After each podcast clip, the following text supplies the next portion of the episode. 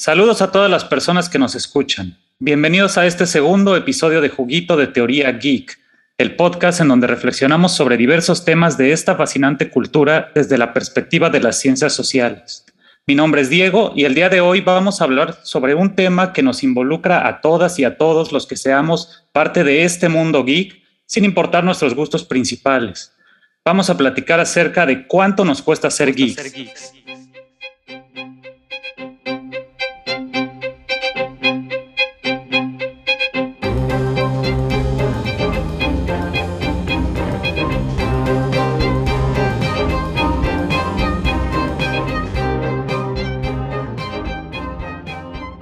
Y al hacer esta pregunta, quiero ir más allá del tema económico, porque ser geek implica también la inversión de tiempo y esfuerzo. Estoy aquí con mis amigos y también anfitriones Libra y Omar. ¿Cómo están hoy? ¿Qué, tal su semana? Muy bien, muy bien, Diego, Omar. Bueno, saludos a todos los que nos están escuchando. Mi nombre es Libra y estoy muy feliz de estar aquí en nuestro segundo episodio. Pues que hubo, mundo del Internet, ya estamos listos. Yo soy Omar y pues también a entrarle a este tema escabroso de los dineros, porque luego, luego da miedo. Entonces, vamos a entrarle. Así es, y no solo de los dineros, Omar, sino eh, también hablar de cuánto cuesta ser geek no es únicamente una cuestión financiera, aunque sí tal vez es la más importante, ¿no? Eh, pero bueno, el tema está relacionado directamente con la experiencia personal, ¿no? Y lo interesante de esta charla es que Omar Libra y yo tenemos gustos diferentes, y consumimos productos diferentes de esta cultura. Entonces les vamos a compartir el día de hoy los costos desde nuestra experiencia personal.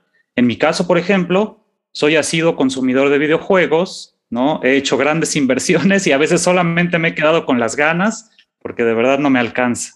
Pero me gustaría saber su opinión, Libra Omar. ¿Cuál creen ustedes que es el costo de ser geek? Pues eh, estuve pensando mucho en esta pregunta cuando, cuando, lo, cuando propusiste el tema.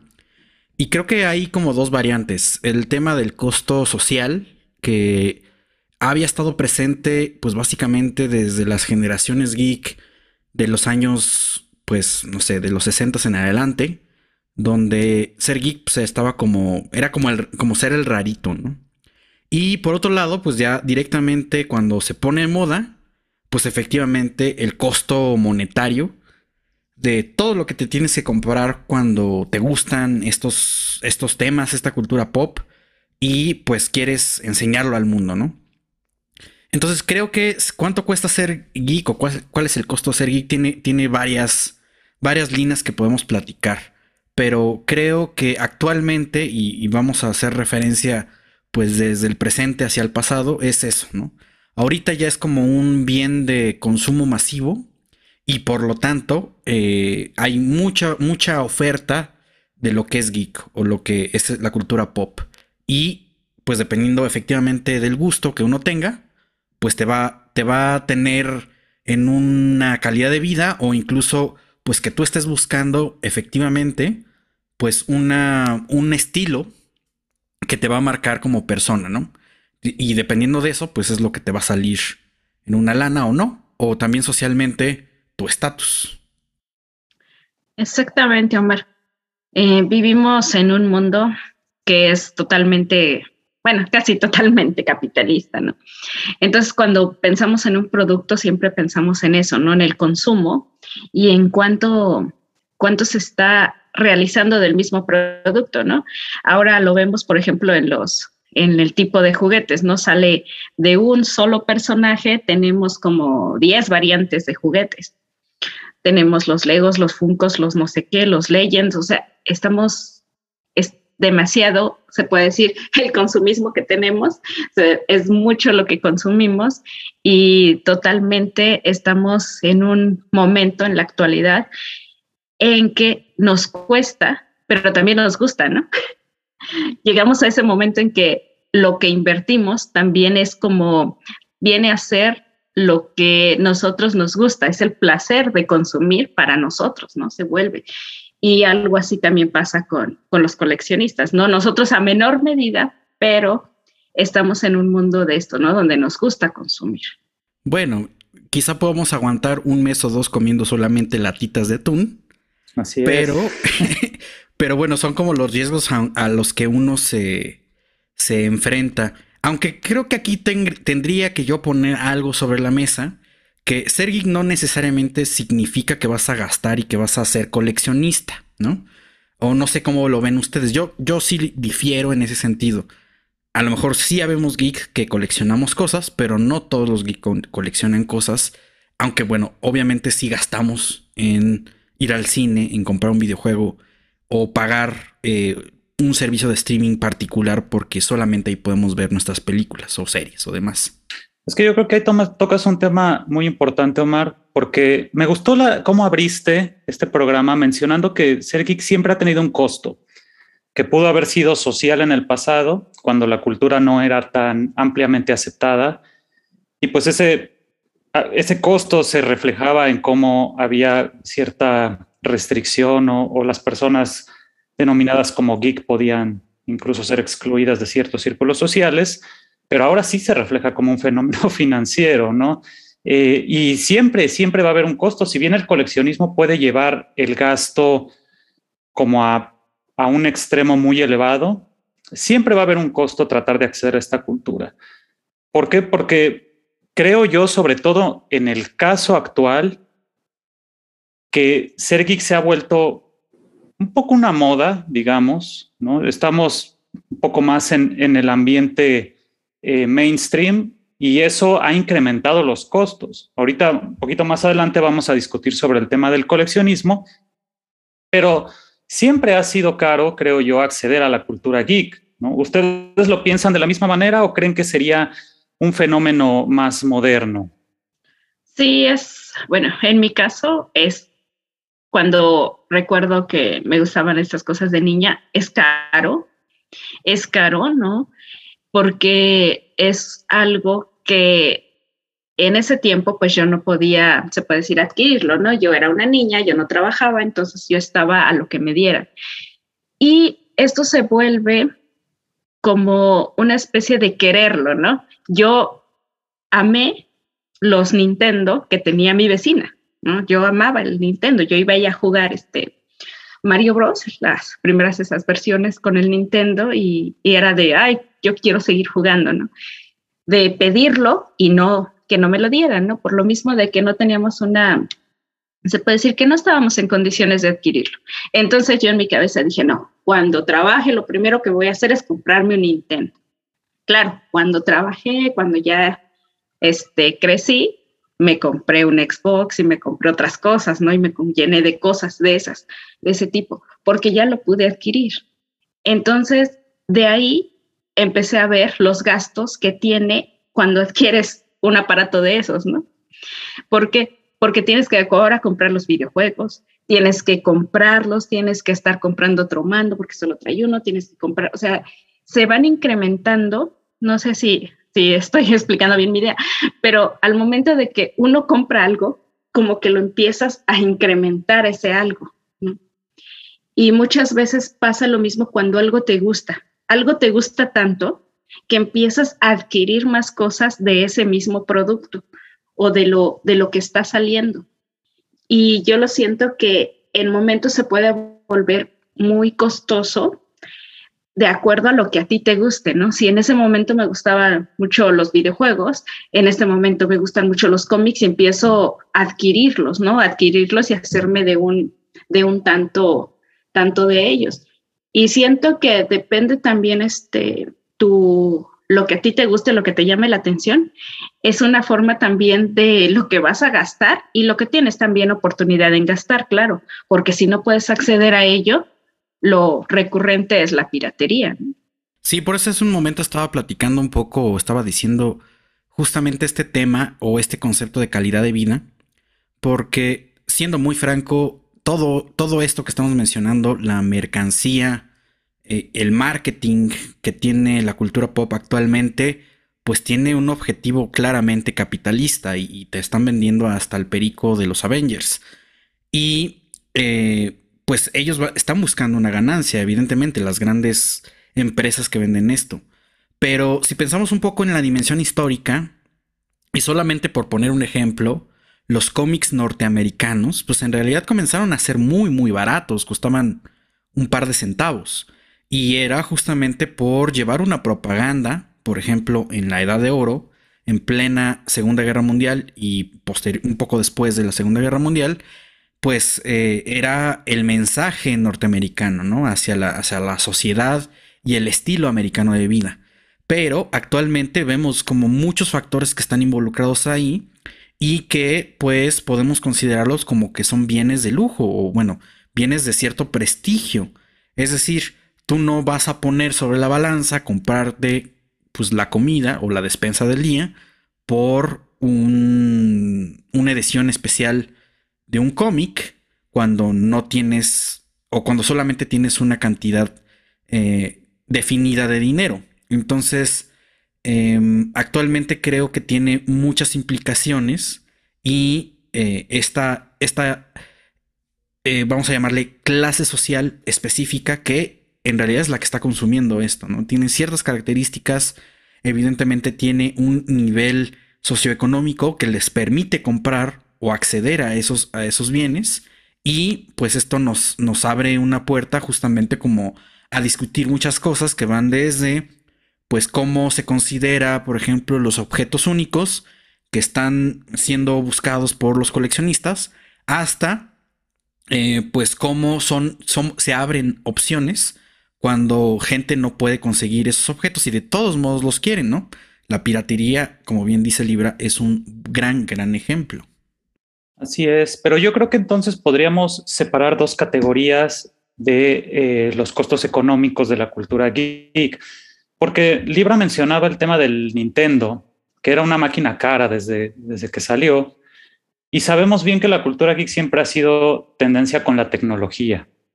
Hay una relación directa entre la cultura geek y la tecnología y la tecnología siempre ha sido cara.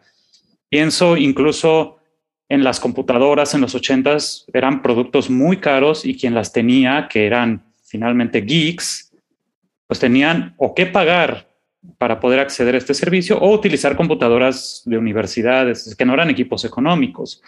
Entonces, en la parte tecnológica, yo creo que es como muy directo decir que sí, ¿no? El costo siempre ha sido grande de ser geek, ahora muchísimo más porque pues la tecnología actual nos ofrece miles de gadgets y de posibilidades para poder este, extraernos dinero, ¿no? Algo muy interesante que yo leía en, un artículo hace poco sobre esta problemática definición de, qué es un geek, ¿no? Es que eh, el geek siempre, o sea, tiene una pasión por algo, por un tema, y va más allá de lo que el usuario normal eh, obtendría de ese producto, ¿no? Por ejemplo, te gusta escuchar música, ¿no? Eh, pero un geek de la música busca obtener tal vez la mejor definición y entonces adquiere audífonos de alta definición o un reproductor de, alta definición. Para el tema de los videojuegos, pues buscas tal vez ediciones de coleccionista o, o buscas el mejor monitor o si eres este jugador de PC, el mejor teclado, el mejor mouse, etcétera. Cuando una persona que tal vez eh, juega videojuegos de manera no tan recurrente o no tan apasionada, se conforma con un mouse cualquiera, ¿no? O sea, yo creo que la cultura aquí en, en la parte tecnológica nos lleva hacia esos productos que nos permiten explotar de mejor manera o que nos permiten satisfacer más la manera en que nosotros estamos aprovechando los productos en los que invertimos nuestro dinero. O sea, ¿estás diciendo que los geeks somos unos intensos? Definitivamente sí. Definitivamente. y eso lo saben las empresas. Y eso lo saben las empresas. Por eso te, ofrecen realmente una calidad de productos. Si en, el mercado de los videojuegos, por ejemplo, sobre todo de, de, PC, hay unas cosas increíbles desde sillas carísimas, ¿no? Hasta monitores que tienen una tasa de refresco altísima y tiempos de respuesta muy bajos para, para torneos competitivos o para juego competitivo, en el caso de la música, en el cine. Entonces, las empresas lo saben y yo creo que si bien el incremento en los precios o en los costos económicos no es un fenómeno nuevo, en la modernidad el capitalismo lo ha sabido explotar muy bien. Hablando de, dinámicas capitalistas, también habría que considerar que normalmente todo o una gran parte de lo que se consume dentro de la categoría de, lo geek, incluyendo la tecnología, eh, pues es algo derivado fuera del país. Es decir, recuerden que están, que nos están escuchando desde México. Este programa es mexicano. Y en ese sentido, mucho del desarrollo tecnológico de la propia música o del mundo del cómic y de los superhéroes, o incluso medios audiovisuales, películas y series, no se producen en los países que los consumen en su mayoría. Es decir, Estados Unidos sabemos que es como el gran, eh, el gran paradigma de estas cosas porque tiene Silicon Valley, porque tiene Hollywood, porque tiene X, ¿no? Entonces, en México, a México le llegan estos productos y ahí hay una tasa de intercambio, ¿no? Que también se, eh, se suma a este costo, es decir, hay un impuesto de transportación o de importación o lo que sea, ¿no? Entonces, eh, asumo que eso es más o menos similar a otros países y que eh, pues también se ve en ese sentido pues como un mercado derivado, es decir, eh, las compañías, por ejemplo, no sé, em, Disney, pues ya sabe que le tiene que tirar a ese mercado específico y genera productos específicos para ese mercado, o a China, o a Europa, no sé. Entonces, dentro del costo, también tenemos que sumar de lo que hemos platicado, además de este estatus social, además de este costo monetario, la tarifa de consumo, que normalmente no son cosas que se produzcan directamente aquí en México, tomándolo de, centro del universo en este caso. Claro, y yendo justo al tema del, costo más allá de lo económico es también el, esfuerzo de poder adquirir estos productos, ¿no? Que está relacionado con lo económico, pero muchas veces implica eh, buscar o, conseguir contactos fuera del país para poder traer, en el caso, por ejemplo, de, ciertos videojuegos o de, o de manga o de anime que se producen únicamente en Japón y que no salen de allá, o incluso aprender japonés, ¿no? Yo conozco gente que ha aprendido japonés para poder leer eh, manga en su idioma original o escuchar anime en su idioma original. Y también podría, retomando lo que ustedes dos han dicho, podríamos ver aquí que, como dices, somos intensos los geeks y también la edad, ¿no? Y yo siento que estas empresas también recurren a la nostalgia, ¿no? ¿Cómo ven eso? Recurren a la nostalgia y a través de la nostalgia es otra forma de vendernos porque saben quiénes somos los que consumimos todos estos productos, que sí, en parte son las, las infancias, quiero suponer un, un poco las adolescencias, pero yo creo que los adultos jóvenes, los adultos y un poco los no tan adultos, que ya están llegando a unas edades más avanzadas, son los que más estamos consumiendo, ¿no? Y de ahí se agarran muchas empresas a darnos esta cuestión nostálgica para vendernos más cosas. ¿no? Podría ser alguna forma, un videojuego que lo remasterizan, como es el caso de Diablo 2, ¿no? Que estaba muy bien ahí con todo pixeleado y todo. ¿Y qué hacen? Es un super boom, fue un super boom, es, tiene, tenemos mucha nostalgia con ese juego, lo remasterizan y rápido lo adquirimos, ¿no? Entonces, eso es algo de lo que, de lo que también agarran ellos para saber, ¿no? Saber quiénes somos los que estamos consumiendo, consumiendo todo esto y quiénes le invertimos más dinero. Sí, no, no dejamos de ser un mercado específico, justo como dices, por la edad en la que nos encontramos, porque crecimos en este boom tecnológico después de los años 90, que ya se fue más a la parte personal, ¿no? La tecnología se metió en las casas y pues que tenemos, eh, digamos, dinero y muchos no tenemos familia, ¿no? No tenemos hijos y pues invertimos el dinero en nuestros objetos, eh, en nuestros fetiches y en nuestros objetos de culto, ¿no? O sea, somos adultos independientes con gustos bien dementes. Sí, seguramente. y con como frase.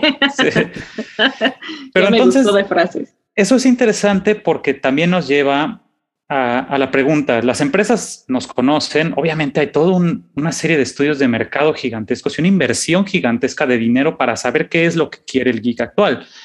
Pero hay algo que es muy interesante y que es cómo la moda, ¿no? el coleccionismo, la especulación, todos estos procesos influencian a la cultura geek y los costos de los productos geek. Pienso un ejemplo muy específico en el caso de la moda por ejemplo, todo el boom de las películas de Marvel o de DC, cómo estos personajes que no tienen en muchas ocasiones nada que ver con los de los cómics, cómo influencian los costos de los cómics. Es decir, se empieza a vender mercancía antigua de, de, este, de Marvel porque hay un interés nuevo a partir de estas películas. Es decir, el cómic no está influenciando a la película, sino la película al cómic. Gente que quiere conocer la historia de Thanos, por ejemplo, la del cómic, y entonces van y eso incrementa los precios. ¿Por qué? Porque hay una, es fácil ley de oferta y demanda, hay una mayor demanda y se incrementan los precios. Y obviamente muchos de estos productos que ya no están, eh, o los originales ya no, ya no, no se están produciendo, pues son escasos y eso genera especulación, que es un fenómeno terrible en el coleccionismo y que dispara los precios de manera gigante. ¿Cómo ven ustedes el tema de la moda? Yo lo que veo con respecto a lo que dices de las películas de Marvel y los cómics, que hay de como dos variantes, ¿no? La primera es cuando tienes una película y quieres saber más del personaje, como tipo Thanos. ¿no? Entonces ves la película, ah, no sabes quién es Thanos, quieres saber más de él y vas y lees a todo lo que escribió Jim Starlin y te llenas ahí de, de cómics, ¿no? Y otra, esa es como la moda que hace revivir al cómic del pasado que es el que buscas. Y si ya no lo están haciendo, que casi siempre si sacan la película, sacan los cómics viejos. Pero si ya no lo están haciendo, puedes encontrarlo ahí en los en estas páginas este, digitales, donde o puedes acceder a ellos mediante una versión de paga que tú pagas y bajas tu, bueno, más bien no lo bajas, lo lees ahí digitalmente, o puedes acceder a la forma pirata, ¿no? De estarlo buscando, lo encuentras. La edición Jack Sparrow. Exactamente. y tenemos la otra fórmula, que es la de tengo el producto y les gustó, pero no tengo tanto escrito de él. Así que empezamos a crear cómics de ese personaje. Y te lo digo, de Loki. Loki, yo me leí todo lo de Loki antes de Loki ser tan famoso y tan querido y todo esto, antes de que llegara Tom Hiddleston, diré así. Y había muy poquito, era muy poquito lo que podías leer de Loki porque siempre fue el villano o el personaje secundario, nunca era el protagonista de un cómic. Entonces, al momento que, lo voy a decir así, hidlestonearon a Loki, o sea, que prácticamente Loki ya tomó hasta la apariencia de Tom Hiddleston en los cómics, de ahí Loki empieza a ser el protagonista de un montón de cómics, de un montón de arcos y Loki se convierte en uno de los personajes principales en los arcos que han seguido, yo creo que desde el 2016 para acá. Loki está ahí en los arcos principales, cosa que no había estado en todos los, en todos los arcos, ¿no? Entonces es como estas dos como variantes. La moda revive al cómic del pasado, que quieres tú buscarlo, pero también genera nuevos productos para lo que viene al futuro, ¿no? Entonces yo siento que esta, estas dos variantes en las películas de Marvel son como muy, muy, se puede decir que, que son una de las dos cosas que les ha pasado mucho a todos los personajes que no son tan famosos. Llegan a la película, se hacen famosos y la gente quiere saber más de, de ellos.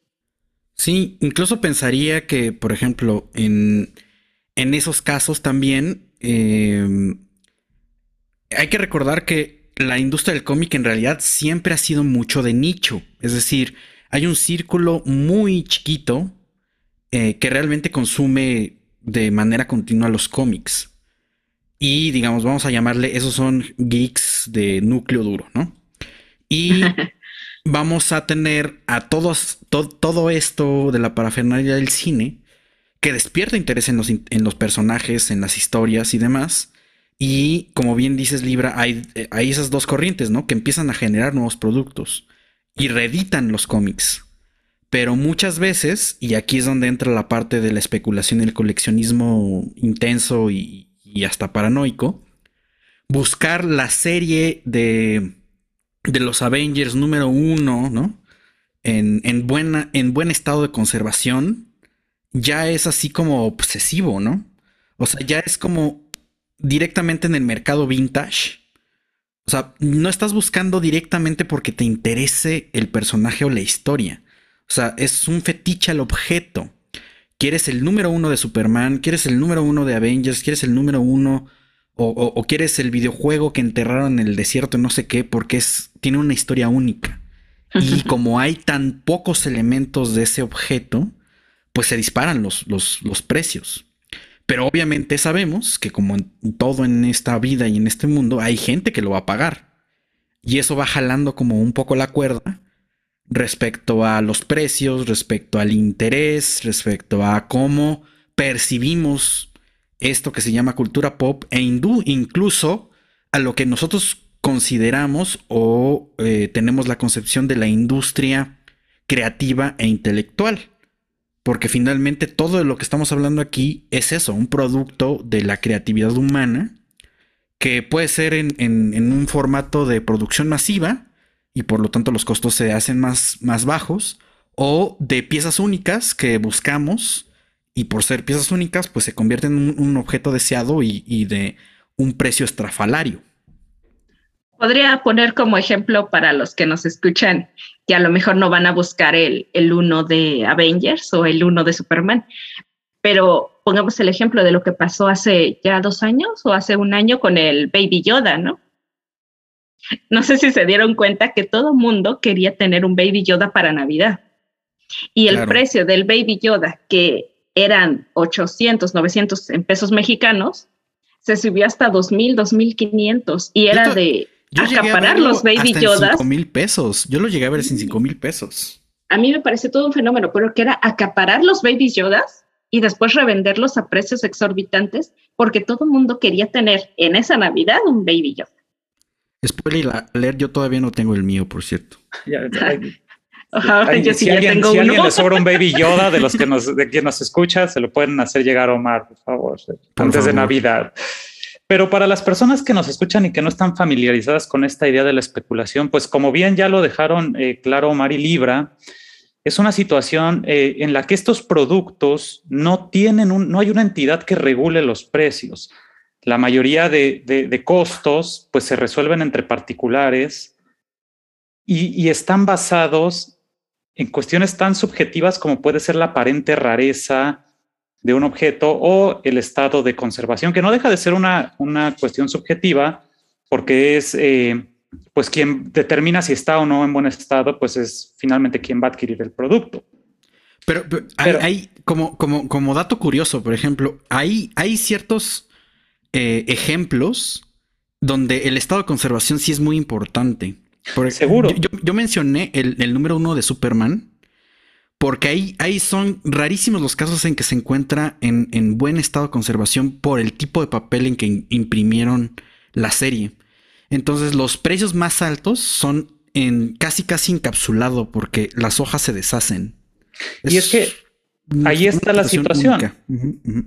Si tú, por ejemplo, eh, te encuentras una figura de Star Wars en tu ático, que ha pasado casos así, hay muchos, ¿no? Te encuentras una pieza y entonces de, pronto haces una búsqueda en Internet y te enteras que alguien vendió en eBay una pieza similar por dos mil dólares. Ese es tu precio de salida. Tú ya dices, mi pieza vale dos mil dólares. Eso es la especulación. Es decir, los, precios se determinan, o sea, alguien ya vendió una en dos mil, pues la mía cuesta por lo menos dos mil. Yo la voy a dar en dos mil doscientos. Y entonces eso va incrementando y va incrementando los costos ante la aparente escasez del producto, ¿no? Y yo creo que eso daña mucho el coleccionismo porque la especulación se da sobre todo en muchos objetos que no necesariamente fueron producidos para la colección, ¿no? O sea, sí, sí hay, por ejemplo, ediciones especiales. Eh, en el caso de videojuegos, por ejemplo, muy recientemente el caso de, de la edición especial de Elden Ring, un juego que se va a estrenar en febrero de From Software, que la edición de coleccionista se agotó en segundos por el acaparamiento que comentaba Libra. ¿no? Ahorita ya mucha gente utiliza bots para comprar con diferentes tarjetas y diferentes cuentas, acaparan los productos y los venden muy caros. Lo mismo que está ocurriendo ahorita con eh, el caso de Xbox eh, Series, sobre todo Series X, y de PlayStation 5, que ante la falta de chips por culpa de COVID, este, de la pandemia, pues no hay suficiente, eh, suficientes máquinas y pues son muy escasos y se están vendiendo a precios desorbitantes. Pero en el caso de, la especulación sobre productos antiguos, pues no, es algo que no va a terminar, o sea, se incrementan cada vez más. En el caso del PlayStation 5, cuando salgan más, pues ya todos los que acapararon perderán sus, sus inversiones, o en el caso del Baby Yoda, si se hacen más. Pero hay productos que son tan escasos, tan raros, que básicamente no, no tienen límites en los precios. Y eBay se ha vuelto, bueno, en Estados Unidos una plataforma gigantesca para vender productos a precios increíbles. Y lo triste, yo creo mucho de, esta cuestión de, del acaparamiento, eh, es que no necesariamente se hace con fines de coleccionismo, sino muchas veces se hace únicamente para reventa. Es una cuestión de enriquecimiento. Pues no, no, no, sé específicamente, bueno, no, más bien, sí daña como la imagen y el nuestra, nuestra vocación de ser geek y de consumir esos productos de la cultura pop, pero de algo sí estoy seguro. Creo que si nos viera Adam Smith en este momento, estaría muy orgullosa de la mano invisible del capitalismo. Definitivamente.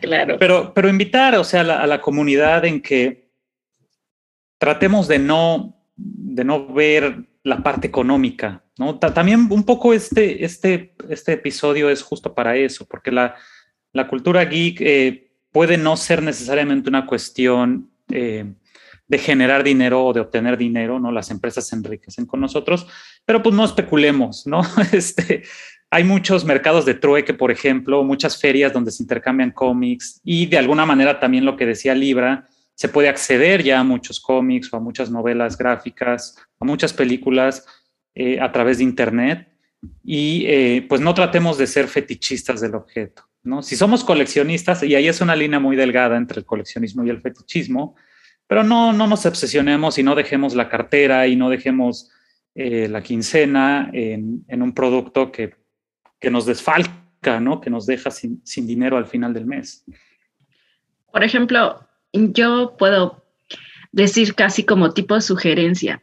Yo di clases en una preparatoria de pocos recursos, los chicos, y me sorprendía la cantidad de, alumnos que habían leído tantos cómics y les preguntaba cómo, cómo los leían si no tenían ni para computadora, ¿no? O sea, para descargarlos y así tipo, tipo piratería.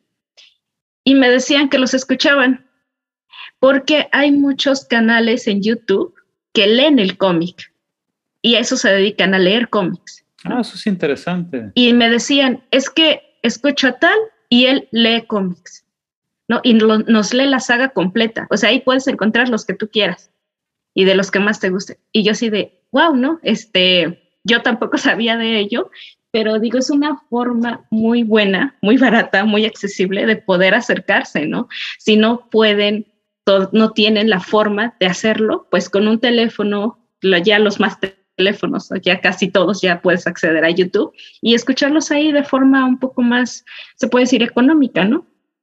Claro, porque Esperen próximamente cómics leídos en juguito de teoría geek. Muy buena idea. y, juguito de teoría no fomenta la piratería.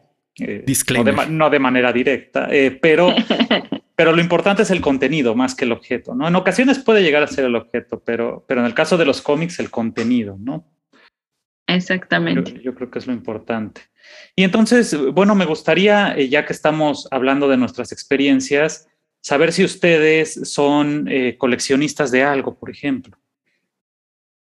No sé si les gustan los Funko Pops, si coleccionan Pepsi Cards, si tienen su colección de Pepsi uh, Cards. Ah, este, ya no. aquí vamos a entrar al, al, terreno de historias tristes. Me uno, sí. Ah. sí. me voy. sí. apagamos todo, ya nos vamos. Pues, si quieren, empiezo yo. Em, a mí me ha dado sí una obsesión por coleccionar cosas desde muy chico. Y más adelante ahorita eh, voy a decir algo con lo que tú estás diciendo de no obsesionarse con eso de, las colecciones, porque se me hace importante, pero antes de eso, em, siempre me llamó la atención tener cosas de, de, de lo que yo veía en las películas o en las series, ¿no? Desde muy chico, las caricaturas especialmente. Yo de las caricaturas, por ejemplo, siempre quise las tortugas ninja. Siempre quise algún Pizza Cat o incluso ah, pues, cosas de Star Wars, ¿no? Pero hasta la edad adulta fue efectivamente donde yo pude comenzar a comprarme cosas, cosas mías. Y eh, fue cuando también entré como al mundo del cómic. y por ejemplo, yo recuerdo que de, lo, de las primeras colecciones y además colecciones completas que, que, tuve acceso y que ahí sí fue como un esfuerzo de mi papá, fue las Pepsi Cards, las de DC. Y yo mm. recuerdo que las tuve completas, incluyendo el, el, el, álbum, porque venía con, bueno, podías comprar el álbum. Sí. Y tenía hasta los cromos, o sea, estaba completita la colección. Ah, los cromos. Y, y, y en algún momento la, la, la, dejé de, la dejé ir. Fue una colección que ahorita ya es clásica, ¿no? Eh, que tiene, tenía información, tenía muy buenas ilustraciones y la dejé. Muy bien hechas. Sí. Entonces es algo que ahorita a mí me duele y que probablemente después busque en, Mercado Libre, pues, bueno, ya la, ya la he visto, ya la he visto pero pues no le puedo comprar. ya, estoy ahorrando. ya estoy ahorrando para comprarla. Próximamente. Y, a lo mejor me, me compro la que yo mismo perdí. ¿no? no la perdí, la, la regalé, pero bueno, ya, ya mejor digo nada. pero creo que nos podemos imaginar el, contexto de, de cómo perdiste esas Pepsi Cards. Sí, pero actualmente me gusta juntar, no tengo una colección específicamente de algo, pero pero es, vamos a llamarle que es temático. O sea, me gusta eh, comprarme mis figuras, me gusta comprar libros, me gusta comprar cómics. Y pues actualmente creo que tengo un chorro de figuritas y es lo que me hace feliz. Son cosas de plástico, pero, pero, o sea, cuando me gusta, por ejemplo, Avengers, pues me busco algunos personajes ahí. O voy juntando de Star Wars, que es como un poco más de lo que yo tengo. Y de Star Wars como que sí quiero ciertas figuras y son las que busco y son las que compro y demás, ¿no? Y eso es lo que me hace feliz. O sea, mayoritariamente es eso, pero sí he pasado, por ejemplo, mi, mi, mi infancia tardía y mi adolescencia fue comprar discos de música y discos de conciertos, o sea, DVDs de conciertos. Y eso también así tenía mil millones de, discos. No. Sí, efectivamente. Y, después lo cambié como un poco entre los libros, entre el cómic y entre las figuras. Y actualmente eso es lo que yo tengo. Pero no sé si sea como un, coleccionista eh, obsesivo, pero sí me, me gusta tener mis cosas. ¿Te gusta tener más de uno de cada cosa? Pues sí, más o menos. Lo pienso mucho porque, porque en, algún momento más bien lo que, lo que quisiera llegar es pues tener una casa propia y pues sí montarme como una vitrinita o al menos una repisa donde sí se vea eso. Porque ahorita los tengo un poco amontonados y no, no luce. Creo que no, lo importante ahí es como el ambiente que estoy generando. O sea, no es tanto el coleccionismo per se, sino el ambiente que yo quiero ver cuando entre a mi estudio a trabajar. Y pues básicamente esa es mi idea de, juntar estas cosas, ¿no? ¿Tú, Libra, te, gusta coleccionar algo o has coleccionado algo? De niña me gustaba mucho coleccionar los cómics que me regalaban. Me regalaban como cinco cajas de cómics de Archie y me encantaba tenerlos ahí, estarlos leyendo. Las Pepsi Cards también fue un regalo que me hizo mi primo Conste que Omar no es mi primo. Mi primo Omar, sí. mi primo Omar, y aquí las tengo.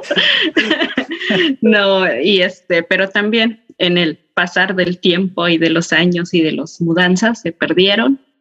Y sí me duelen mucho, ¿no? De niña yo creo que coleccionaba Barbies, ¿no? Llegué a tener que 50 Barbies.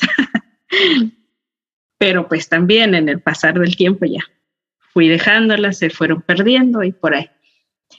En la actualidad me empezó a gustar este, coleccionar todo lo que fuera de, figurines. Ya saben, este, si salía algo, por ejemplo, de vasos del cine, me encantaba comprar mis vasos de lo que saliera de película del cine. O sea, tenía montones de vasos, pero llegó un sismo y se lo llevó todo, ¿no? Entonces, después de ahí, pues con los vasos ya no hubo nada. Pero tenía yo figuritas, o sea, tenía este, Legos, me encantan comprar los Legos, tenía de Thor, de Loki, tenía un, este, me regalaron, cuando cumplí años me regalaron una figura de Thor grandota. Bueno, no grandota, sino de esos muñecos que están así como tipo Barbies, pero que son de Marvel, ¿no? Pero después pasó algo que se llama un sobrino y con el sobrino llegó mi perdición. mi perdición, ¿por qué? porque yo todos mis, mis figurines, mis juguetes, mis, todo lo que tenía, se lo pasé a mi sobrino. Ah. Ahora, cada cosa que veo lo tiene él. Tiene un juguetero lleno de casi todos los personajes de Marvel. Tiene varios funcos que he encontrado por ahí. Tiene caras de papá de los personajes. Tiene Legends. Tiene... Y quién se los compra yo, ¿no? Entonces ahí está mi, mi obsesión y si se los mostrara así iban a decir, no, pues sí está bastante obsesionada, ¿no? Entonces no es como una especie de colección para mí, pero sí es para mí, ¿no? O sea, me encanta comprarlos, estarlos viendo, pero pues que mi sobrino pueda jugar con ellos, ¿no? Ya cuando él ya no los juegue o no sé, les haga algo, creo que ya van a pasar a mi pared y ya los voy a poder yo juntar, ¿no? Pero la verdad sí, este, de repente veo que sale la figura, la, el último que le compré pues la figura está de Natasha con su traje blanco, entonces ahí están. Creo que sí soy bastante obsesionada en eso, en esos casos, pero es una especie de no para mí, sino para mi sobrino, pero a la vez y soy yo la que lo, pues, pues adquiere. No, sé ustedes, pero cuando se abra una vacante de sobrino, voy a poner mi nombre en la lista. Pero bueno, no sé, Diego, tú, ¿cuál es tu obsesión? Pues yo no, bueno, me uno a la desgracia de haber crecido en los noventas, porque yo creo que fue una época para, muy buena para el coleccionismo en, México, al menos donde crecimos todos, pues porque salían productos de todo tipo y además de buena calidad, ¿no? Están las, Pepsi Cards, Pepsi Lindros y el Locos, los tazos. Coleccioné alguna vez eh, cartas de Yu-Gi-Oh! Pero igual lo perdí todo, ¿no? Y de verdad ahora miro, miro para atrás o, veo en Mercado Libre también las colecciones y digo, es que yo lo tuve, o sea, ¿qué pasó contigo, Diego? es horrible, horrible cuando ves eso. Es horrible porque pues, lo tuviste y no, no lo supiste y lo dejaste valorar. No lo supiste no valorar. lo supiste valorar, sí. Así es. Los tazos, yo no recordaba los tazos. Miren que que yo eran pocos los tazos que tenía, pero eran así como el tesoro más grande. Y yo veía como los niños juntaban sus tazos y eran bolsas de tazos. Y ya todos rayados por, por jugarlos ahí en la banqueta, ya ni se veía. no, pero, pero, pero, pero, pero quien, quien ya tenía eh, garra, tenía dos con los que jugabas y los otros los tenías en tu, guardaditos en, tu plastiquito y toda la onda. Así es, así es. Tengo, tengo por ahí todavía, tazos ya no, pero tengo todavía por ahí mis, mis eh, cartas de Yu-Gi-Oh! esperando algún día sacarlas. No sé ni siquiera en dónde están, pero algún día estar, este, las encontraré. Y, y, no colecciono ahorita nada en particular. Eh, he estado interesado en empezar a coleccionar monas chinas pero son muy caras, ¿no? Con monas chinas me refiero a todas estas personajes de, de anime eh, y de videojuegos también, pero son muy, muy, muy caras, la verdad, y yo soy muy, muy, muy pobre. Este, pero me ha dado por coleccionar, bueno, esto no es, es todo lo contrario de lo que estoy diciendo, pero por coleccionar consolas, consolas de videojuegos. Este, he comprado consolas, bueno, Xbox, eh, Play 5, Nintendo, Super Nintendo, PlayStation 1, eh, PlayStation 3, eh, como que voy buscando, porque me gusta jugar los juegos en su formato original. Mi tema, mi tema es muy chistoso porque yo cuando era chavo, chiquillo, jugué muchos videojuegos con mis amigos, pero llegó un momento en que lo corté de mi vida porque me dediqué a otras cosas, me metí a estudiar, demás y hasta apenas empiezo como a retomarlo. Entonces, eh, estoy muy mal porque estoy tratando de recuperar todo el tiempo perdido, lo cual no debería de ser, porque ni siquiera tengo tiempo.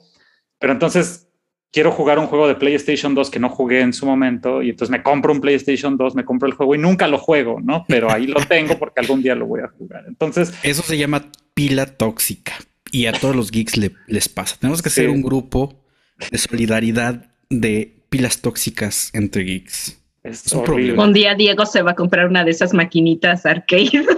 tengo una de esas maquinitas arcade. Oh, por Dios. es muy divertida, por cierto. Porque, pero, pero ya ni siquiera tengo tiempo, ¿no? Pero digamos que es una colección porque las tengo ahí, me gusta verlas, eh, pero pues ni siquiera me da tiempo de prenderlas, ¿no? Este, además, hay, entre los, los, gamers hay como un vicio en que si juegas más de dos o tres juegos al mismo tiempo, ya no puedes, porque cada juego te demanda muchas cosas. Hay unos además que tienes que estar ahí más de 50 horas y de pronto regresas al otro y ya ni siquiera te acuerdas de los controles. Pero entonces digamos que esa es mi colección, ¿no? Y si algún día empiezo mi colección de monas chinas, pues ya se los haré saber. Y, y para seguir con, con esta misma pregunta que yo sé que venimos diciendo durante todo el programa, pues que no hay que ser fetichistas, que, pero todos lo somos. ahí vas a poner el desorden. Así es, al final. O sea, sí, pero no, pero a ver, pero saquen ahorita sus fichas, ¿no? Así es, al final van a decir así yo no sé para qué dijeron todo esto si, si están metidísimos en el tema del fetichismo, pero pues si, si estábamos contando nuestras experiencias y nuestro sufrimiento, pues ¿cuál, cuál ha sido ustedes, sin, sin un afán así, digamos, como presuntuoso, pero ¿cuál ha sido la inversión monetaria de tiempo, de esfuerzo más grande que les ha tomado la cultura geek hasta el momento? Ajá, está, es una pregunta difícil porque de repente hago cuentas y digo en cuánto cosas me he gastado el dinero, ¿no? Entonces, una de ellas que siento que me ha, que en lo que he gastado más es eh, las visitas al cine no me refiero a cuando vas y compras las palomitas del combo de no sé cuánto dinero y que el vaso que salió y la palomera de, del guantelete del infinito, ¿no? Sino luego las veces que he ido al cine a ver una sola película, ¿no? Por ejemplo, la... Más de una vez a ver, la misma película al cine. Avengers, la 1, fui a verla 12 veces al cine.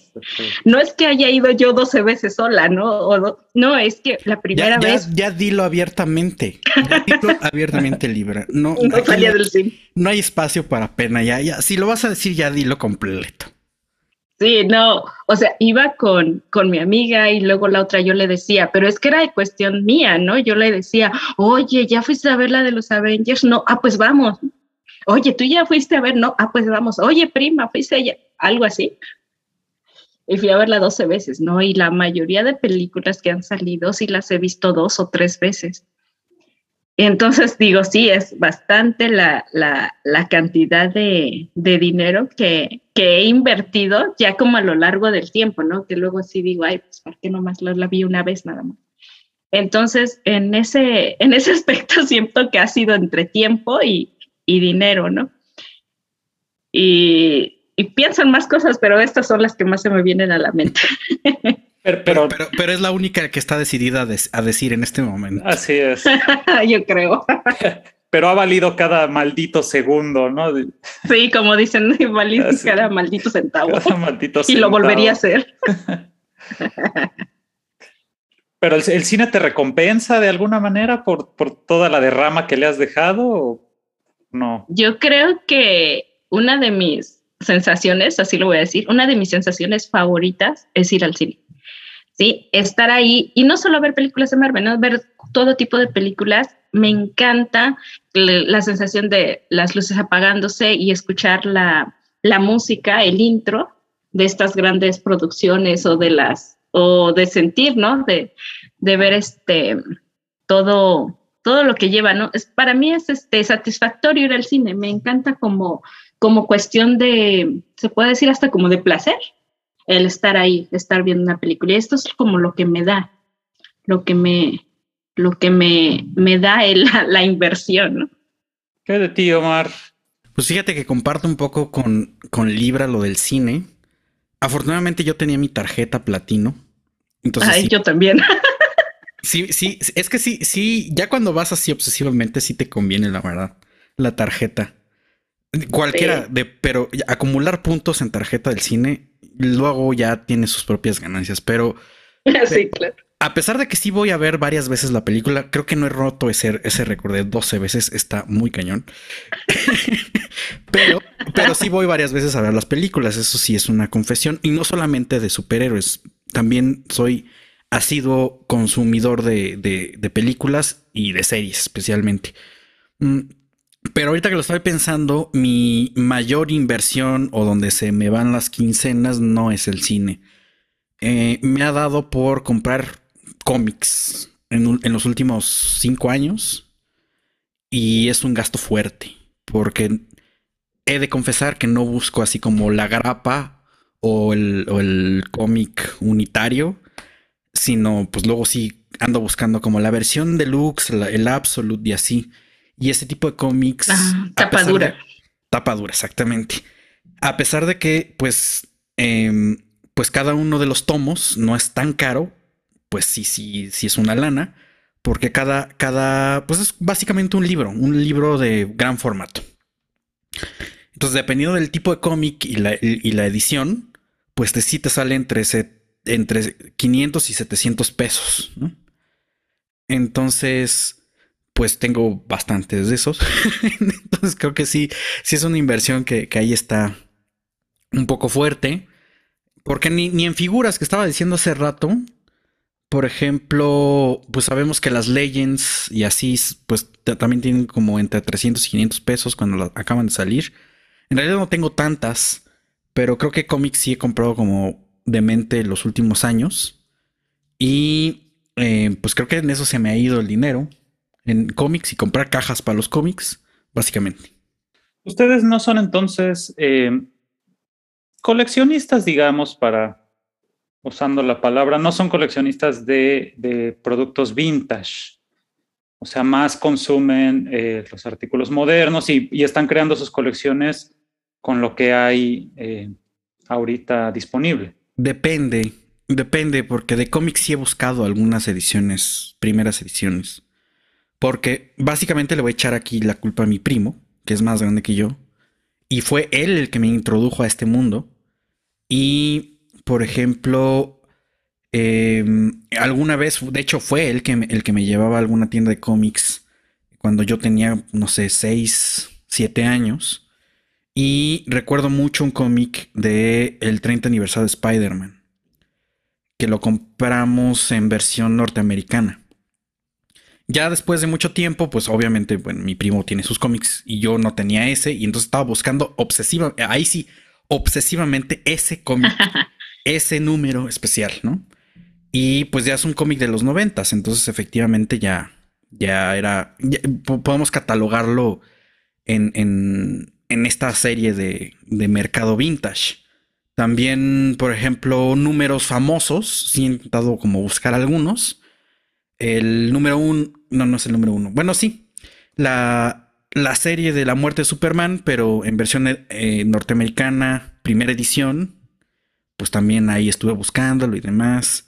O sea, sí, más o menos depende. Como que ciertos productos sí. Sí podría buscarlos directamente en, en el mercado vintage. Y es que hay una satisfacción increíble cuando, cuando finalmente después de, algo que esperaste tanto tiempo y que juntaste dinero y demás, lo, lo, adquieres, ¿no? En mi caso, pues como saben, yo me envicio con, con los videojuegos, es como lo que más disfruto y lo que más estuve buscando durante mucho tiempo era eh, una edición de, de, una consola de PlayStation 4 que salió, de hecho no es muy vieja, porque salió en 2018 para conmemorar la venta de 500 millones de consolas desde que salió el PlayStation 1. Wow. Este, y se lanzaron únicamente 50 mil unidades en todo el mundo de esta consola. Y yo la vi en un, este, en un unboxing de, de YouTube y quedé fascinado, no solamente por, por la consola en sí, sino porque es muy bonita físicamente, es una cosa impresionante como azul traslúcido, digo, es plástico y no deja de ser el mismo plástico y la misma consola que, que, el otro PlayStation, pero a mí me encantó, me encantó y la estuve buscando par de años hasta que en eBay encontré una, una buena oferta eh, y, y, me llegó en muy buen estado y la verdad la, la estoy disfrutando muchísimo, ¿no? Esa es algo, y es, es, fue una compra reciente y la verdad sí, no me, no me arrepiento porque cuando ves esas cosas que realmente te gustan, dices, wow, ¿no? Y algo que es eh, importante es que creo que nosotros no hacemos estas compras con afán de, de venderlas en el futuro, ¿no? Sino es, o sea, Libra decía, esta, estas cosas que yo le compro a mi sobrino, esta colección algún día va a estar en mi pared o Omar que decía algún día mi repisa en mi estudio. Si no le quita las patas. O yo quisiera hacerme un, este, si no, les quita o les raya la cara. ¿no? Les Este, raya la cara. tener como, como una sala de, con todas mis consolas. eh, yo creo que es algo que en lo que estamos invirtiendo, pero es para nosotros y que tal vez en algún momento, pues, le pasemos a, al- algún primo, ¿no? Ya que los primos están muy mencionados aquí, este, o alguna otra persona, ¿no? Para, para invitarlos a, a este mundillo de, del coleccionismo geek. Y en nuestro caso, bueno, pues coleccionismo más particular, porque afortunadamente no, creo que no somos tan obsesivos con las colecciones, ¿no? Y lo que Tan- dices, Diego, ajá, Todavía. lo que dices, Diego, me parece interesante de que lo hacemos por amor, ¿no? Y que hay muchos geeks que igual lo hacen por amor. Y no sé, me quedé pensando en, en que también una forma de, de colección son los cómics autografiados, ¿no? Yo ahí sí eh, me fui a lo vintage porque quería buscar cómics que fueran de que fueran las versiones anteriores, las primeras de Jim Starlin, del creador de Thanos, de casi creador de Adam Warlock. Entonces yo quería esas porque iba a venir, iba a venir Jim Starlin a la Mole Comic Con. Entonces yo lo iba a ver y quería que me autografiara esos cómics, ¿no? Entonces sí fue ahí como una búsqueda incesante, incesante de estar buscando estos cómics, que por fin ahí encontré como dos nada más. Y tenía mi, mi saga del infinito de tapadura. Bueno, más bien era del guantelete del infinito tapadura, como dice Omar. Y esa fue la que me autografió James Starlin. En la fila para los autógrafos yo estaba que no cabía de emoción. Pero en la fila sí estaban bastante gente que iba a revenderlos, ¿no? Que yo estaba escuchando, que decían cuánto le iban a sacar al cómic autografiado por Jim Starlin, justo cuando estaba de moda Thanos, y en cuánto les iba a salir al estarlo, al revenderlo, ¿no? Entonces ahí sí digo, yo iba totalmente por amor a ver a esta, a este personaje que es increíble para mí, es un autor de cómics que, que adoro, y yo lo hacía por amor, y estas personas sí lo hacían por, por cuánto iban a Negocio. adquirir, ¿no? Ajá, que- y eso, eso es doloroso, ¿no? Cuando estás ahí compartiendo la fila, y la, la fila donde además ya están a unos pasos y siguen comentando el tema de la ganancia económica, ¿no? Pero, Exactamente. pero tú lograste obtener tus autógrafos. Sí, mi foto, mi fotografía, autógrafo, todo ahí le puso para Libra, ¿no? Es- Ah, excelente. Es- Esa es una anécdota. Como, como mi tesoro ahí. Hasta me dibujó un Thanos. Órale, qué bien. Sí, sí, sí. Qué chido. Pues bueno, ya estamos este, llegando al final de este episodio. Este, para cerrar, sería bueno que, me gustaría escuchar sus conclusiones. En corto, yo puedo decirles, volviendo a nuestra pregunta inicial, ¿cuánto cuesta ser geek? Cuesta mucho. gracias, ya. Esa es la respuesta en corto.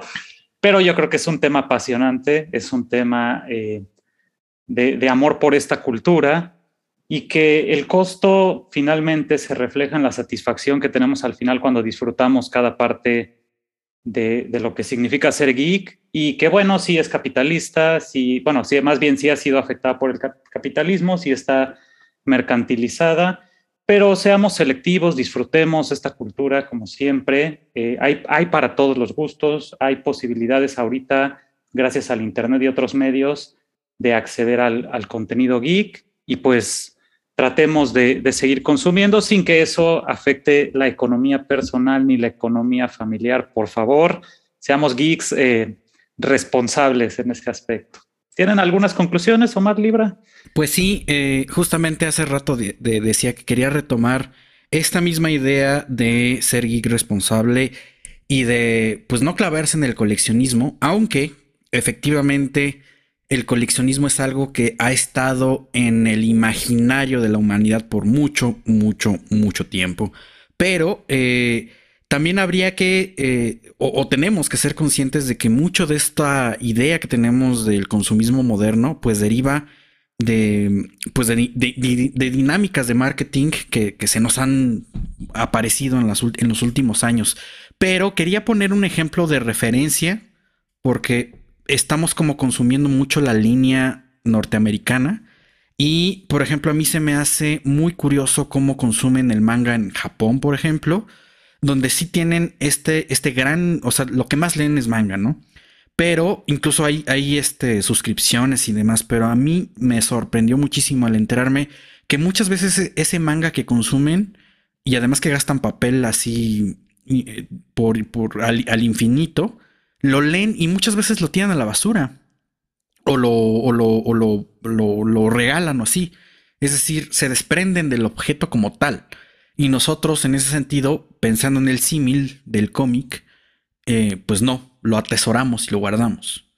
Entonces, creo que eh, esta convicción que tenemos y la, especulación y demás, muchas veces no viene directamente de, nuestra, de nuestro propio gusto, sino de seguir algunos ejemplos.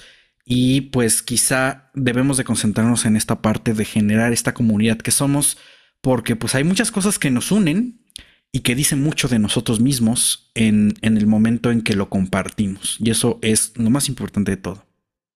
Excelente, qué interesante. ¿Libre alguna conclusión? Sí, con respecto a lo que como comenzábamos diciendo de cuánto cuesta hacer Git, yo diría que cuesta mucho, pero también lo vale. Cuesta mucho, lo vale porque es entretenimiento al final de cuentas y al final de cuentas también es algo que te gusta, ¿no? Y que te llena, y eso es lo importante. Excelente. Pues la verdad, muchas gracias. Qué, divertido tema. Eh, los esperamos por aquí eh, en el siguiente episodio. Y pues bueno, nada más para terminar, nos gustaría pasar a nuestra sección de noticias y recomendaciones.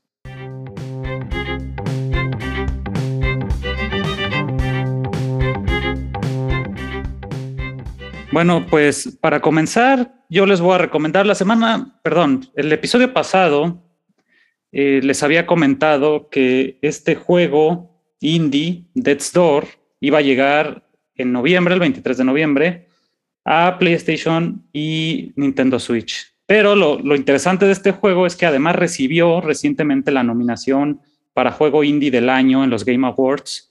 Y la verdad es, es algo que a mí me gusta mucho porque es un juego al que yo le tengo un particular cariño y nuevamente utilizo esta nominación para recomendarlo. Jueguen Death's Door, además está económico en comparación con otros juegos que son carísimos eh, y lo van a disfrutar muchísimo. Y bueno, pues no olviden que la ceremonia de premiación de, los Game Awards se va a celebrar el 9 de diciembre, ¿no? Es, esta la, gran fiesta de, los videojuegos del año, donde hay lanzamientos, se muestran trailers, hay música, bueno, pues véanla, porque la transmisión se hace este, de manera gratuita por YouTube, este, muy divertido. Y pues también me gustaría eh, mencionarles que recientemente eh, se lanzó en Xbox eh, Forza Horizon 5, es de esta serie arcade de conducción muy famosa, digamos que es la saga insignia de Microsoft de conducción, pero lo que resalta de esta nueva entrega es que está ambientada en México, es un México ficticio, no, no, no es, pero está inspirada en diversas zonas eh, geográficas de, nuestro país, de México, playas, volcanes, creo que por ahí hay un escenario de Guanajuato y pues la historia se desarrolla un poco dentro de todos estos ambientes y dentro de todas estas zonas. Ha sido el juego que ha tenido, bueno, ya superó los 10 millones de usuarios, ha sido el lanzamiento más exitoso de un videojuego en la historia de Microsoft y, tiene calificaciones muy buenas, incluso para hacer un juego de conducción, que normalmente son juegos de nicho, ¿no? No mucha gente disfruta los juegos de, autos. Entonces, denle una oportunidad, está en Game Pass si ustedes tienen la suscripción para que lo, descarguen de manera, gratuita. Y la verdad ha tenido muy buenas reseñas. Yo todavía no lo pruebo, pero en cuanto lo pruebe ya les comento un poco mi, experiencia.